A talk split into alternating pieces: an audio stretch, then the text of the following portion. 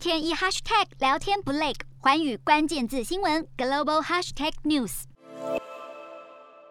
北韩二十四号发射洲际弹道飞弹，是四年来首次。平壤声称，这次发射的还是新型的洲际弹道飞弹“火星十七”，且试射成功，飞行距离达一千零九十公里，最高高度六千两百四十八点五公里，历时约六十七分半，落在东海的公海。但日方控诉，这枚飞弹落入了日本青森县近海的专属经济区，吓到附近捕鱼的日本渔民，所幸无人受伤。在乌俄战火还没结束的情况下，北韩大动作试射飞弹，被视为挑衅国际，引发南韩、日本和美国大肆挞伐。而就在这枚洲际飞弹落水不到一个小时，南韩军方自陆海空发射飞弹反制。南韩总统文在寅痛批，北韩领导人金正恩曾向国际社会承诺停用洲际飞弹。此举形同破坏承诺，对整个朝鲜半岛与国际社会造成严重威胁，违反联合国安理会的决议。有专家认为，南北韩角力事态升温，而美国在与俄罗斯的对峙状态下，一再容忍北韩的挑衅，态度显得不够强硬。短期内应该很难看到北韩与南韩或美国重启谈判。